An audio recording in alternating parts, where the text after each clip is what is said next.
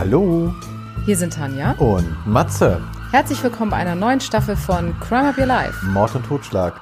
Tanja, erstmal unseren Hörern, Hörerinnen und dir ein frohes neues Jahr. Ja, Auch wenn wir jetzt schon Mitte Januar haben, ist schon wieder fast der Januar rum. das stimmt. Wir sind ein bisschen spät dran in diesem Jahr. Ja, aber dafür kommen wir jetzt äh, ja wieder regelmäßig, Ja. wie wir es dir versprochen haben. Und mit vielen neuen Geschichten, teilweise sehr, sehr tragisch, sehr spannend und auch mal sehr blutig. Muss man ja auch sagen, das gehört jetzt zum Crime dazu. Ja. Und wir starten das neue Jahr mit einer ganz, ganz tollen Kooperation, über die wir uns sehr gefreut haben. Und zwar arbeiten wir bei dieser Folge mit Blinkist zusammen. Also Blinkist heißt es. Nicht Blinklist, Blinkist. Richtig. Und Blinkist ist eine App, bei der ihr die Kernaussagen von mehr als 5500 Sachbüchern und Podcasts zum Lesen und Anhören findet und so in circa 15 Minuten unterschiedlichste Themen verstehen könnt und beispielsweise die ganze Spiegel-Bestsellerliste einmal durchlesen oder hören könnt mit 15 Minuten im Schnitt pro Buch. Das hört sich spannend an. Absolut. Und ich habe zum Beispiel das letzte Mal Blinkist genutzt bei einem Buch, was ich sogar zu Hause habe. Und zwar Das Kind in dir muss Heimat finden von Stefanie Stahl. Das ist ja auch momentan sehr gehypt, muss man sagen. Und ich habe es einfach nie gelesen. Bei Blinkist habe ich mir jetzt 15 Minuten das Wichtigste durchgelesen und es hat mich motiviert, das Buch auch tatsächlich wieder zur Hand zu nehmen und da nochmal durchzublättern. Also spornen die einen auch so ein bisschen an, kann man Ich finde sagen, schon, ne? ja. ja. Und damit ihr das Ganze auch nutzen könnt, hat Blinkist uns ein ganz tolles Angebot mitgegeben für euch. Und zwar könnt ihr über den Link www.blinkist.de slash crimeupyourlife ein sieben Tage Probeabo kostenlos abschließen und bekommt dann ganze 25 Prozent Rabatt auf das Jahresabo Premium. Der Vorteil daran ist übrigens auch, dass man da zwei Accounts anlegen kann, so dass ihr dann euch auch mit Freunden zu unterschiedlichsten Büchern gegebenenfalls mal austauschen könnt. Ja, Tanja, was du jetzt da alles nochmal erzählt hast, das können unsere Hörerinnen und Hörer ja nochmal in unserer Folgenbeschreibung äh, nachlesen und da findet ihr auch nochmal den Link zu Blinkist. Tanja, du hattest mir vorhin schon am Eingang gesagt, du hast eine Überraschung, weil du hast irgendwie eine Auflösung von einem Fall, den du hier mal vorgestellt hast. Richtig, das haben wir ja, finde ich persönlich, viel zu selten. Ja, stimmt. Denn wir haben ja äh, im letzten Jahr schon den einen oder anderen, ungelö also besonders ich, den einen oder anderen Ja. ungelösten Fall mal vorgestellt. Und tatsächlich habe ich jetzt mal eine Auflösung. Und zwar geht es um den Matej Peres. Du erinnerst dich sicher, denn der Fall hat uns beide an Lars Mittank erinnert. Ja, wollte ich gerade sagen, das war Mhm. irgendwas, äh, doch, da ist auch einer irgendwie, im, ist der nicht irgendwie im Wasser äh, oder, oder irgendwas war mit Wasser da, oder? Genau, der war mit seinen Freunden in der Nacht vom 30. auf den 31.12. und 2000. Der war mit seinen Freunden nach Belgrad gefahren, um dort Silvester zu feiern und ist in der Nacht vom 30. auf den 31.12.2021 auf einmal aus der Diskothek rausgerannt, hatte keine Jacke an, was alle sehr gewundert hat, hat versucht, Taxis anzuhalten und ist dann Richtung Wasser gelaufen. Und das waren auch die letzten Videoaufnahmen, die man von ihm hatte. Und man hat dann in der Save, das ist quasi der Fluss, der dann in die Donau fließt, sein Handy gefunden, aber von ihm eben keine Spur. Und seine Familie war davon überzeugt, dass er noch lebt und dass er vielleicht entführt wurde oder ähnliches. Am 18.05.2022 letzten Jahres Also fast ein halbes Jahr danach. ja, und jetzt mit sehr großer Verzögerung, denn ich muss gestehen, dass ich gar nicht mehr da so hinterher war. Ja, manchmal kommen die Informationen aber auch später. das ne? stimmt. Auf jeden Fall wurde jetzt seine Leiche geborgen in der Donau. Und ist der jetzt, war das jetzt ein Fremdverschulden oder?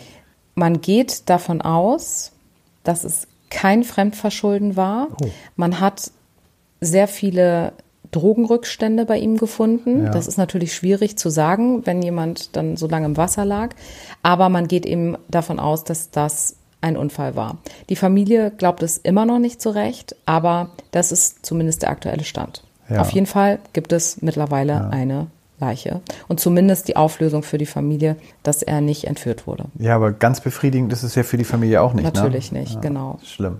Ja, Tanja, ich starte das Jahr mal wieder mit den 80er Jahren. Und zwar, du musst dir vorstellen, du bist mit dem LKW unterwegs und plötzlich kommt aus einem Waldstück dir eine Frau entgegengelaufen.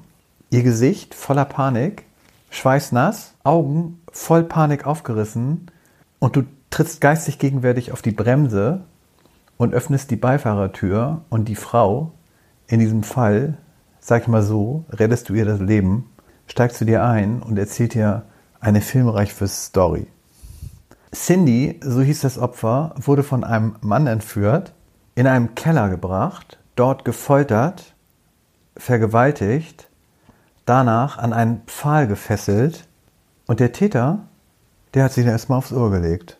Und das Opfer musste mehrere Stunden so ausharren und stell dir mal vor, du wurdest gerade vergewaltigt, was in deinem Kopf vorgeht, ähm, was der mit dir macht, wenn du, wenn er wieder wach ist. Und du bist ja gefesselt. Oh, ganz schlimme Vorstellung. Na, das geht dir doch richtig durch den Kopf Ja. die ganze Zeit.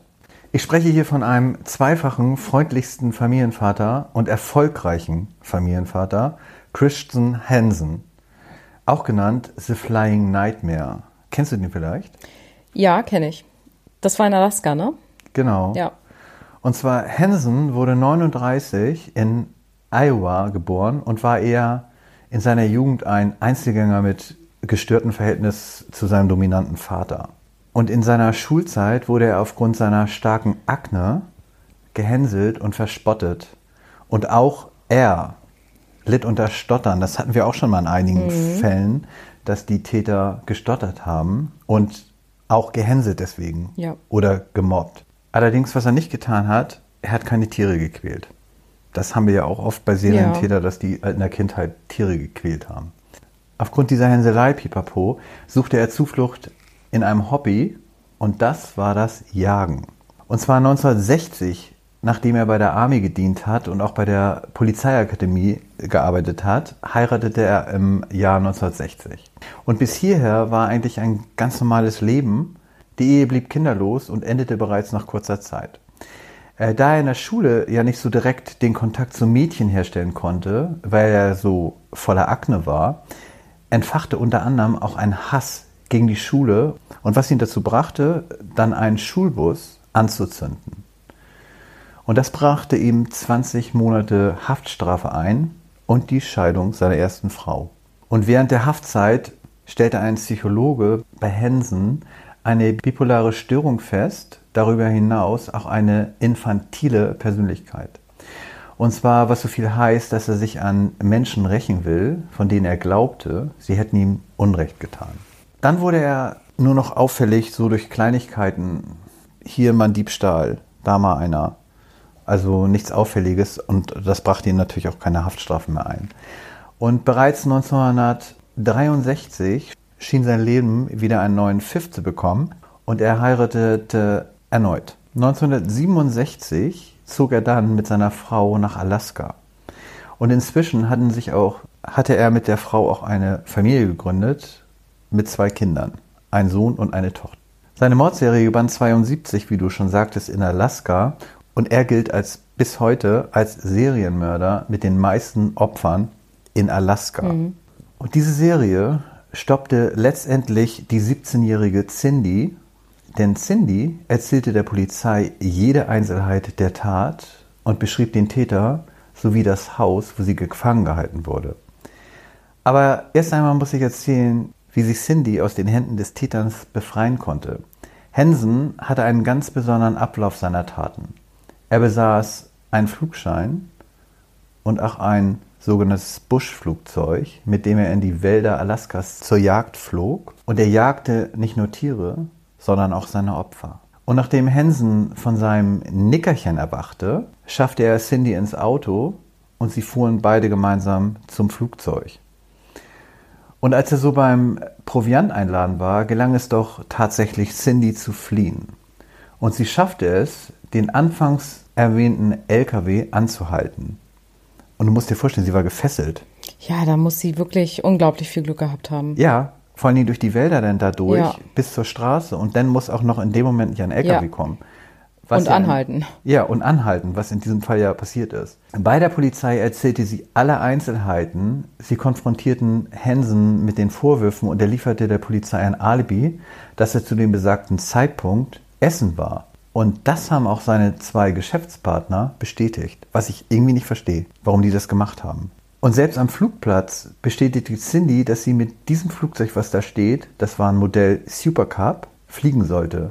Und dieses Flugzeug gehörte Hansen. Und die Polizei hatte nur die Aussage von dieser Cindy und das reichte für eine Verhaftung erst einmal nicht aus. Aber Holzauge sei wachsam, sag ich mal. Der Polizei war die Sache nicht ganz rund und Hansen stand unter Verdacht. Nun wurde ein FBI-Spezialist hinzugezogen und das Strickmuster des Täters analysiert. Hierbei stellte man fest, dass die Opfer allesamt Stirperinnen und Sexarbeiterinnen waren.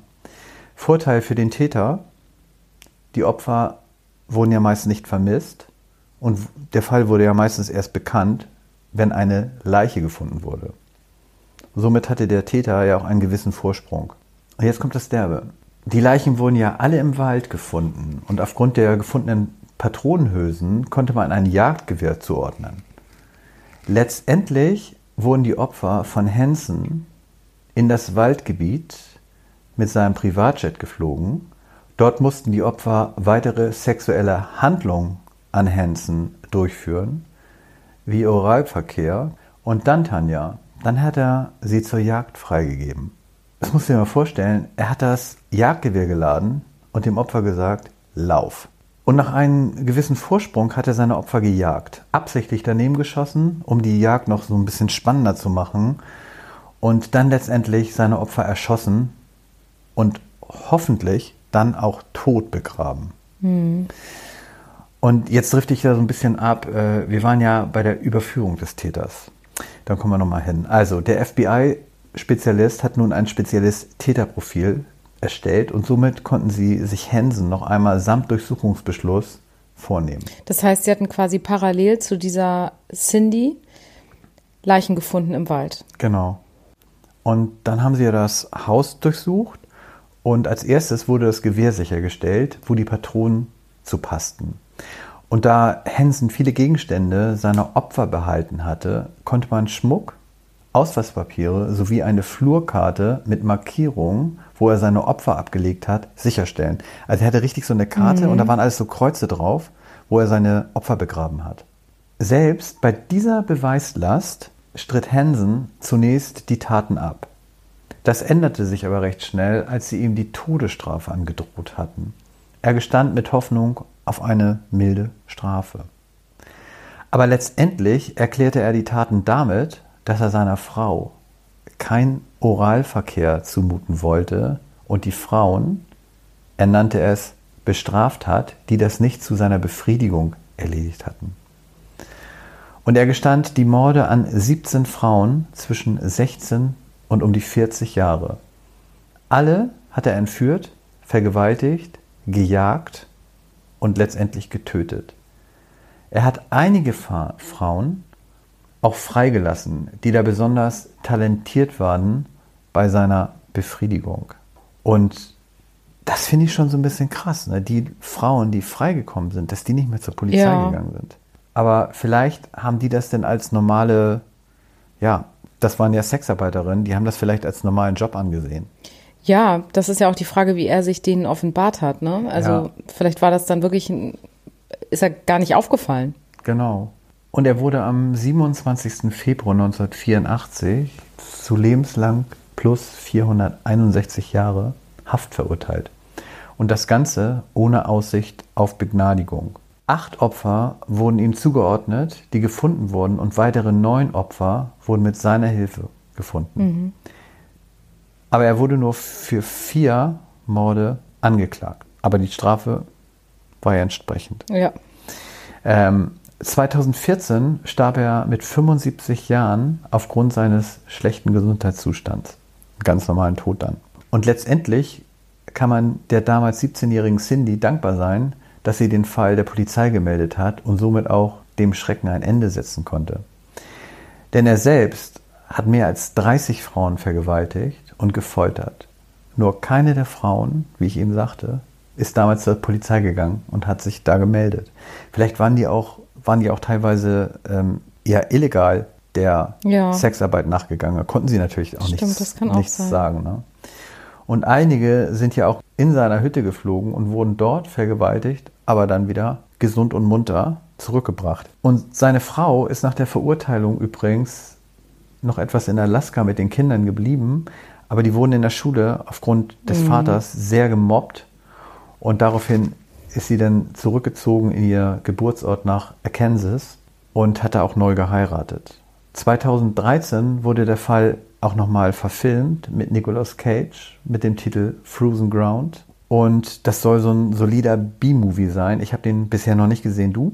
Ich habe den gesehen, ja. Und? Ich fand den ganz gut. Also ich habe so die Rezession gelesen, die sind so eigentlich eher positiv. Nicolas Cage kommt da so ein bisschen schlecht bei weg, aber John Cusack soll das alles so ein bisschen wieder ja, rausholen. So habe ich es gelesen. Kann ich bestätigen. Ja? Mhm. Okay. Ja, Tanja, das war mein Fall heute. Also ist ja schon krass, wenn du auf so eine in die Wälder fliegst und dann da gejagt wirst. Ne? Also es gibt ja wirklich Täter, die denken sich ja immer wieder was Neues aus. Ne? Ja, das, ich finde auch, wenn man den Film guckt, denkt man eben wirklich, es wäre ein Film und kommt nicht drauf, dass das auf einer wahren Begebenheit beruht. Ja, na, also das einfach. hört sich alles eher so ja. wie so ein Hollywood-Film mhm. an, als dass es wirklich passiert genau. ist. Aber ja, also, also auf alle Fälle ist dieser Fall eine richtig heftige Vorlage für einen Film. Das passt tatsächlich auch zu meiner Story, denn auch meine Story, finde ich, hört sich an wie so ein typischer amerikanischer Film. Wir da sind das, wir jetzt mal gespannt. Ja, wir haben das Jahr 2006 in Idaho und die 17-jährige Cassie soll das Wochenende im Haus ihres Onkels und ihrer Tante verbringen und da quasi das Haus zitten, weil die übers Wochenende verreist sind. Und sie nutzt natürlich die Gelegenheit und lädt ihren 18-jährigen Freund Matt ein. Am späten Nachmittag sitzen die beiden gemeinsam im Wohnzimmer vor dem Fernseher und zwei Freunde von ihnen kommen noch vorbei, Brian und Tori. Und gemeinsam gucken sie dann Kill Bill 2. Und kurz vor Ende des Films entscheiden sich Brian und Tori aber aufzubrechen, weil sie im Kino noch einen Film gucken wollten und deswegen los mussten. Und die beiden gucken dann alleine weiter. Der geht ja auch sehr lange, ne, Kill Bill. Das stimmt. Und nach kurzer Zeit beginnt es im Haus, dass so komische Dinge passieren. Erstmal startet das Ganze mit einem kompletten Stromausfall. Das sind doch schon wieder welche im Haus bestimmt. Das wundert die beiden natürlich, aber sie denken erstmal, das wird wahrscheinlich in der ganzen Straße sein und ja. warten etwas ab. Und nach kurzer Zeit geht der Strom auch tatsächlich wieder an. Aber die Cassie fühlt sich schon so ein bisschen unwohl. Was die beiden dann wundert, ist, dass der eine Hund, dazu muss man wissen, sie hat auf das Haus aufgepasst, wo drei Katzen und zwei Hunde leben. Einer der Hunde hat sich vor die Kellertreppe gestellt und andauernd immer gebellt. Das ist immer schon so ein Zaunfall. Wird es mir kalt den Rücken runterlaufen. Ja. Die Cassie hat daraufhin wirklich Angst bekommen und Matt hat seine Mutter angerufen und gefragt, ob das in Ordnung ist, wenn er die Nacht bei Cassie bleibt weil sie eben gerade ein bisschen ängstlich ist. Und die Mutter hat daraufhin aber gesagt, dass sie das nicht so gerne möchte, aber dass Cassie gerne mit zu ihnen kommen kann. Somit hat Matt Cassie dann angeboten, sie mitzunehmen. Jetzt hatte Cassie aber ja ihrer Tante und ihrem Onkel zugesagt, auf das Haus und auf die Tiere aufzupassen und hat deswegen das Angebot von den beiden abgelehnt. Und gegen 22 Uhr wurde der Matt dann abgeholt. Oh, das heißt, sie war ganz alleine jetzt. Sie war jetzt Haus? also ganz allein im Haus. Und dann war es ja dunkel draußen. Es war dunkel. Und im Keller hatte bisher ja noch niemand nachgeguckt. Oh, das ist auch nicht mal runtergegangen nee, hat da geguckt. das hat Mann. mich auch echt überrascht. Ja, ich wäre auch nicht runtergegangen, muss ich ganz ehrlich sagen. Matt ist also aus dem Haus gegangen und rief seine beiden Freunde Brian und Tori nochmal an, die ja im Kino waren oder ins Kino wollten. Ja und wollte sich mit denen später nochmal treffen. Und er erreichte auch den einen, aber der flüsterte ganz leise. War ja im Kino. Ja. Und ein wenig später ist er dann nach Hause gefahren, hat am nächsten Tag dann versucht, seine Freundin Cassie zu erreichen, ging nicht ran. Oh. Dann rief er seinen Kumpel an, den Tori. Der geflüstert hatte im Kino. Der geflüstert hatte im Kino und hat ihn gefragt, ob er ihn mal ganz kurz rumfahren kann bei dem Haus, weil er da mal nachgucken möchte, ob alles in Ordnung ist. Ja. Der hatte aber keine Zeit. Und so ist es dann gewesen, dass offensichtlich gar nichts mehr passierte, zwei Tage. Ach, er ist auch nicht selber noch Er ist offensichtlich auch nicht selber dorthin. Zwei Tage später kamen der Onkel und die Tante wieder und fanden Cassie tot im Wohnzimmer. Oh. Auf sie wurde über 30 Mal eingestochen mit zwei unterschiedlichen Messern. Also da war jemand im Keller. Was war jetzt also passiert? Ja. Matt hatte auf jeden Fall ein Alibi. Aber und die Hunde und die Katzen waren dann, die lebten alle noch. Ja. Also es war nur, was es heißt war, nur? Also ja, Cassie war tot. ja. Wir gehen nochmal zurück zu dem Abend, wo die vier Freunde den Film geguckt hatten.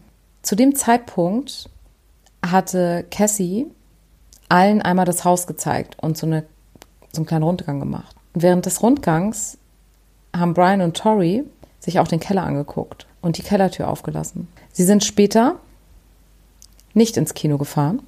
Sie haben sich Kinokarten gekauft, haben eine Runde gedreht, haben sich schwarz angezogen, weiße Masken aufgesetzt mit so roter Farbe, dass das so Gruselig aussehen sollte. blutverschmiert aussah, so ein weißes Gesicht blutverschmiert Krass.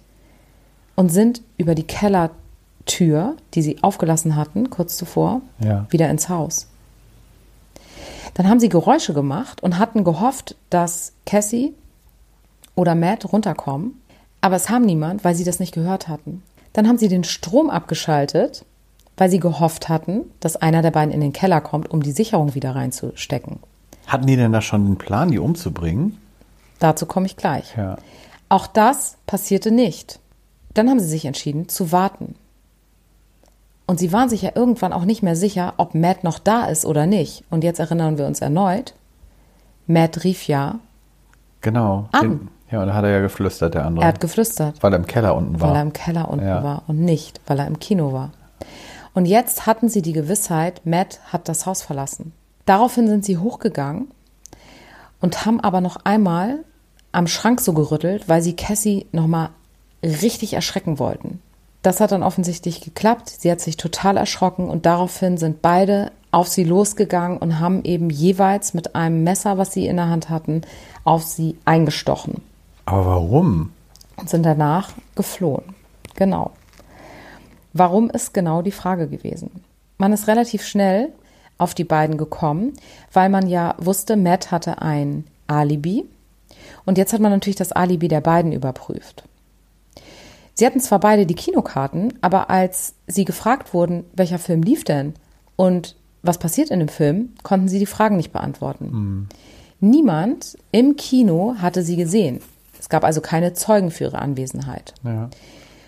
Und nach kurzer Zeit ist Brian eingebrochen und hat erzählt, was passiert war.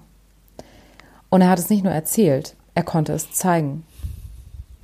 Die beiden hatten ihr schwarzes Outfit und die Masken etwas weiter entfernt an so einem Berg versteckt.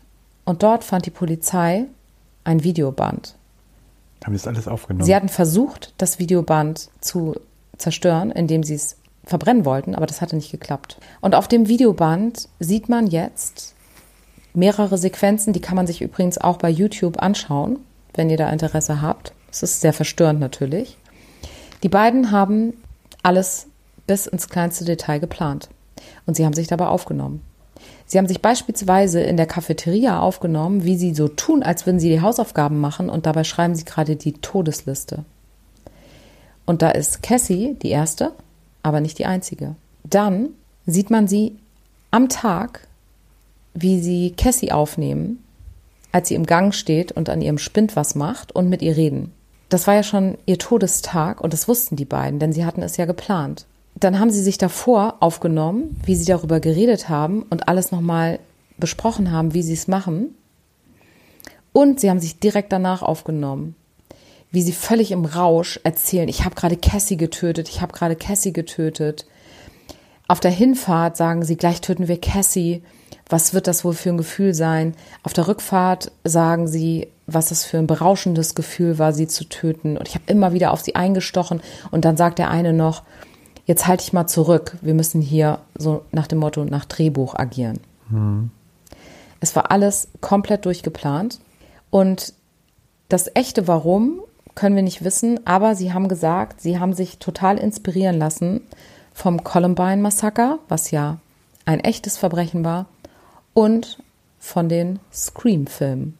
was auch dieses schwarze Outfit und die weiße Maske erklärt. Ja. Krass. Also im Prinzip ist es so eine Nachahmungstat Ja, gewesen. kann man so sagen, genau. Ähm, aber warum? Aus Langeweile oder weil die wissen wollten, wie das ist? Man weiß es nicht so richtig, oder? Nee, so richtig Gibt's weiß man das, nee, also weder auf Psychologen, die dann noch so ein bisschen, ich wollte jetzt sagen, im Stübchen gekramt haben, aber so ein bisschen, Nein, sie haben es tatsächlich nicht wirklich erklärt.